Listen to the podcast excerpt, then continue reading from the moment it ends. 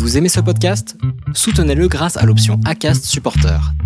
C'est vous qui choisissez combien vous donnez et à quelle fréquence. Cliquez simplement sur le lien dans la description du podcast pour le soutenir dès à présent. I'm Sandra, and I'm just the professional your small business was looking for. But you didn't hire me because you didn't use LinkedIn jobs. LinkedIn has professionals you can't find anywhere else, including those who aren't actively looking for a new job but might be open to the perfect role, like me. In a given month, over 70% of LinkedIn users don't visit other leading job sites. So if you're not looking on LinkedIn, you'll miss out on great candidates like Sandra. Start hiring professionals like a professional. Post your free job on linkedin.com/achieve today. Les déviations racontent les histoires de celles et ceux qui ont changé de vie. Pour nous suivre et ne rien manquer de nos actualités, rendez-vous sur notre site, abonnez-vous à notre chaîne YouTube, notre page Facebook, notre compte Instagram et suivez nos podcasts sur Acast. Tout de suite, un nouvel épisode, une nouvelle histoire, une déviation.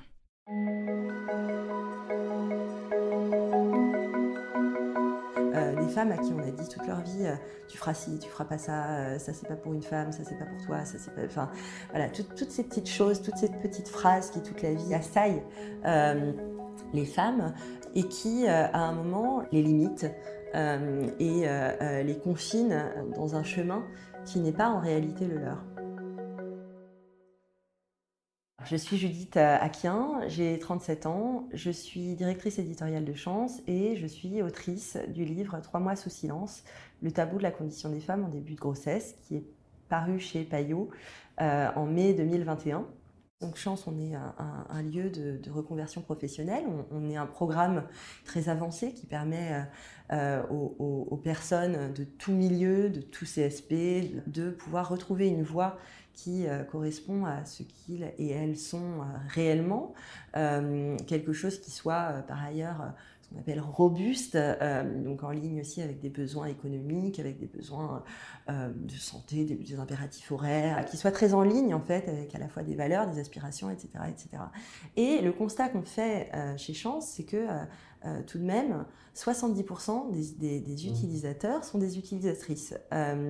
Ce sont des femmes qui viennent en masse en fait chez Chance et j'ai tendance à me dire que c'est sans doute pas euh, un hasard, c'est sans doute pas euh, euh, le sempiternel diagnostic idiot qui serait, qui consisterait à dire que les femmes s'écoutent plus.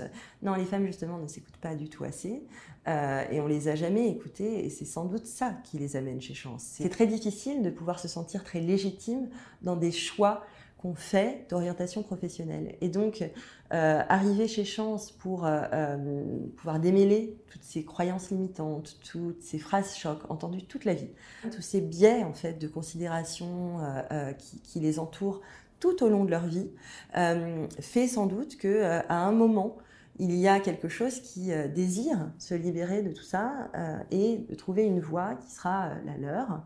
Des femmes à qui on a dit toute leur vie, tu feras ci, tu feras pas ça, ça c'est pas pour une femme, ça c'est pas pour toi, ça c'est pas, enfin voilà, tout- toutes ces petites choses, toutes ces petites phrases qui toute la vie assaillent les femmes et qui à un moment les limitent et les confinent dans un chemin qui n'est pas en réalité le leur. On ne peut pas correctement orienter sa vie si toute sa vie on a été désorienté et, nié dans ce qu'on est. Euh, euh, c'est- quelque chose qui relève du combat absolu euh, et qui est impossible puisqu'on on, touche à du, du culturel très très très très fort et très très très ancré.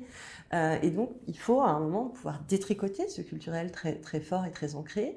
Nos corps font partie de tout ça et doivent être pensés comme étant aussi les agents de euh, euh, notre vie professionnelle, les agents de notre légitimité, les agents du respect qui nous est dû. J'ai écrit ce livre parce que j'ai vécu deux grossesses.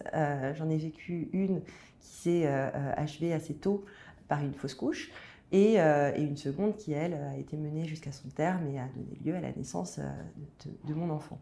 Et pendant ces, deux moments, je me suis rendu compte que la période la plus critique, la plus difficile à vivre pour les femmes est la période qui est la plus niée, entre le fait que ce soit le moment le plus marqué par euh, le risque de fausse couche, qui est avéré, c'est-à-dire que ça concerne quand même une femme enceinte sur quatre, ce qui est énorme, qu'une femme sur quatre va subir cet événement-là. et non pas faire une fausse couche. C'est très important de le dire parce que les, mots utilisés eux-mêmes dénigrent en fait le caractère subi euh, et euh, la difficulté à traverser est plutôt pointe du doigt une culpabilité euh, qui serait celle de la femme qui aurait donc fait la fausse couche et reconnu la grossesse à partir de la fin de ce premier trimestre et donc à partir du moment où la grossesse est estampillée utile. Et, ça, c'est quelque chose de très important parce qu'en fait, la femme est déniée dans ce qu'elle vit, dans ses vomissements intempestifs, dans sa fatigue absolument écrasante.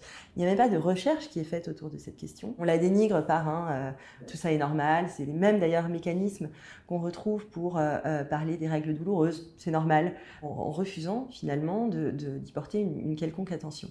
Il y a des biais de reconnaissance, enfin des, biais de, considération qui ont été évalués hein, lors d'une étude qui a montré que euh, euh, lorsque euh, un groupe femme et un groupe homme faisaient part de mots exactement semblables aux urgences médicales, les hommes étaient traités en moyenne 15 minutes avant les femmes et recevaient une proportion mais astronomique de plus d'analgésiques, là où les femmes recevaient des calmants. Plutôt que de traiter la douleur, on les shootait pour les taire. En fait, quand on a mal, c'est simplement qu'on a mal. C'est pas que c'est dans notre tête, c'est qu'on a mal physiquement. Si euh, toutes les femmes annoncent leur grossesse, euh, disons, à la fin du troisième mois, euh, pouvoir faire un petit récap en se disant, mince, en fait, ça veut dire que quand même pendant trois mois, elle a pris sur elle, elle a vomi potentiellement cinq fois par jour dans les toilettes de mon bureau, elle a potentiellement fait des siestes sur les toilettes de mon bureau. Qu'est-ce que ça me dit à moi en tant que manager? Qu'est-ce que ça dit de ma manière de traiter tout ça? Ça dit qu'en fait, j'ai pas pensé quelque chose.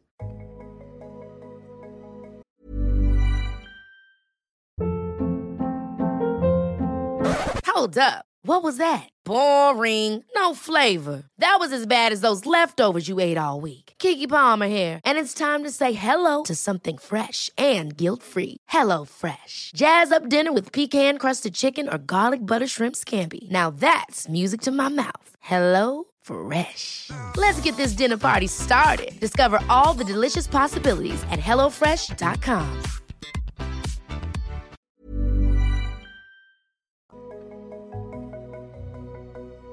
C'était un entretien mené par Lauren Lott et réalisé par Sidney Clazen. Retrouvez la vidéo de ce podcast sur lesdéviations.fr. Commentez, écrivez-nous, partagez, taguez vos amis, réagissez avec beaucoup de cœur, de pouces levés et d'étoiles quand on vous le propose. Les Déviations est un média à retrouver sur lesdéviations.fr, Facebook, Instagram, YouTube, iTunes et plein d'autres. Les déviations n'ont qu'une vocation, raconter des histoires de gens qui ont changé de vie. A très vite pour un prochain épisode.